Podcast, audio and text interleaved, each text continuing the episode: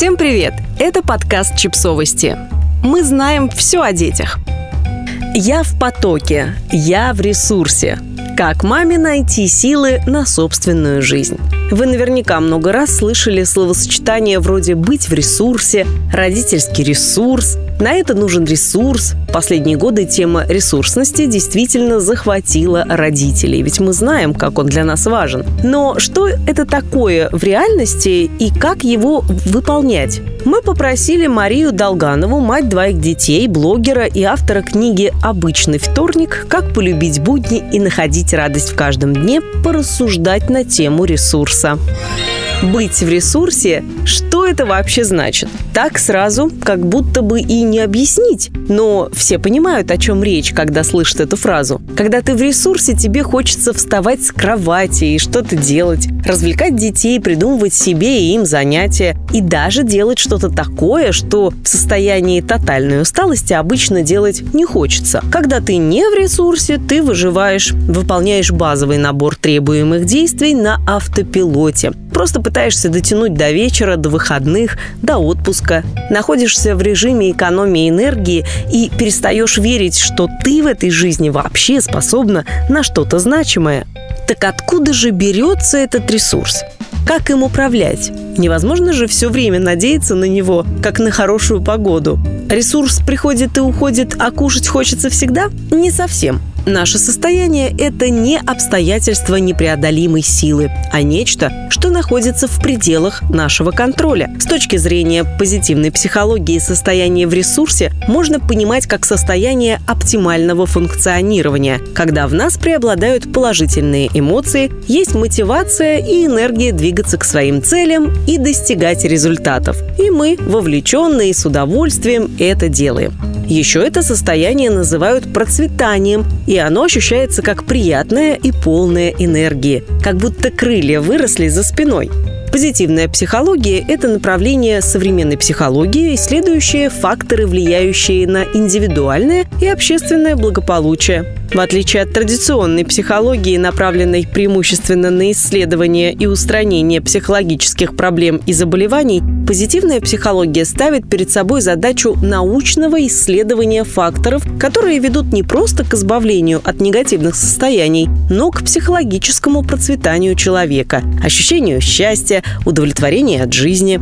Для ресурса и процветания должно сложиться сразу несколько условий. Вот основные из них мы должны быть достаточно отдохнувшими. Давайте сразу договоримся, невозможно быть богиней продуктивности и спать по 4 часа. Во всяком случае, в длительной перспективе. Один или два раза вы можете взять у себя взаймы. Но в конечном счете организм напомнит вам о необходимости отдыха либо спадом настроения и мотивации, либо физическим недомоганием. Мировой уровень стресса растет и действует на всех нас. И не мудрено, ведь мы пытаемся жонглировать воспитанием детей, карьерой, саморазвитием, попутно не забывая держаться в курсе мировых событий и регулярно заходя в ленты соцсетей. У нас остается все меньше времени, и мы пытаемся хакнуть систему, делая два дела одновременно и занимая каждую минуту свободного времени чем-нибудь полезным. Гулять? Так с подкастом. Крутить педали на тренажере? Так под сериал.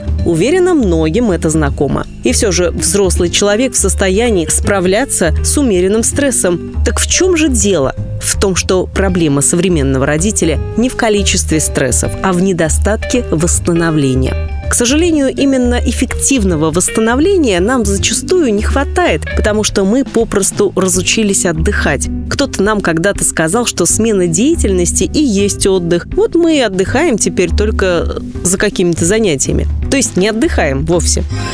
Пустое время.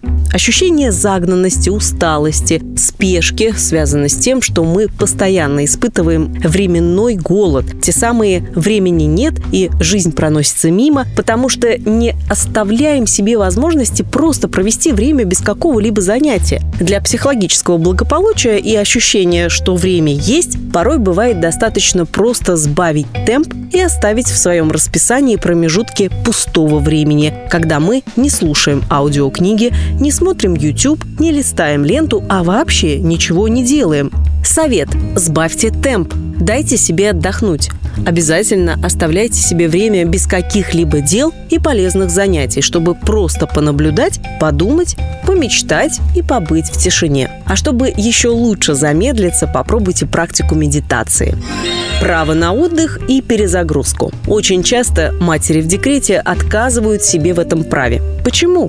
Потому что придерживаются установки, если чувствуют давление со стороны родных о том, что декрет это, мол, не работа. Сидишь целый день дома и ничего не делаешь. Потому что в реальности большинство мам пребывает в режиме ненормированного рабочего дня без выходных и отпуска, а совесть не позволяет им настаивать на праве на отдых. Главный затык здесь в том, что обычно некому оставить детей, вот я и не отдыхаю.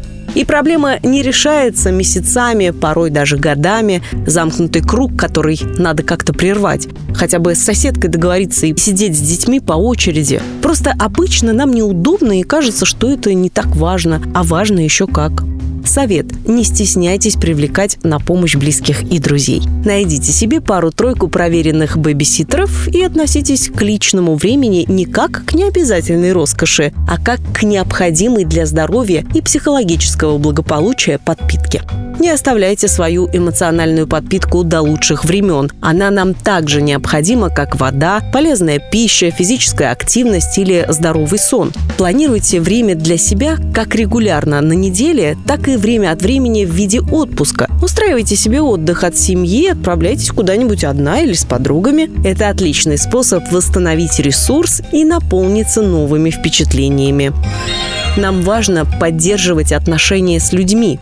Помимо отдыха, еще один важный фактор – это отношения с другими людьми. Более того, качество отношений с людьми влияет на наше состояние здоровья и даже продолжительность жизни. Уход за детьми часто связан с ослаблением привычных социальных связей. Мы реже встречаемся с друзьями, в семье обсуждаем все больше бытовые вопросы и тоскуем по нормальным взрослым разговорам. Не стоит пренебрегать общением, и для поддержания себя в ресурсе имеет смысл поставить встречи с друзьями и свидание с мужем без детей в приоритет.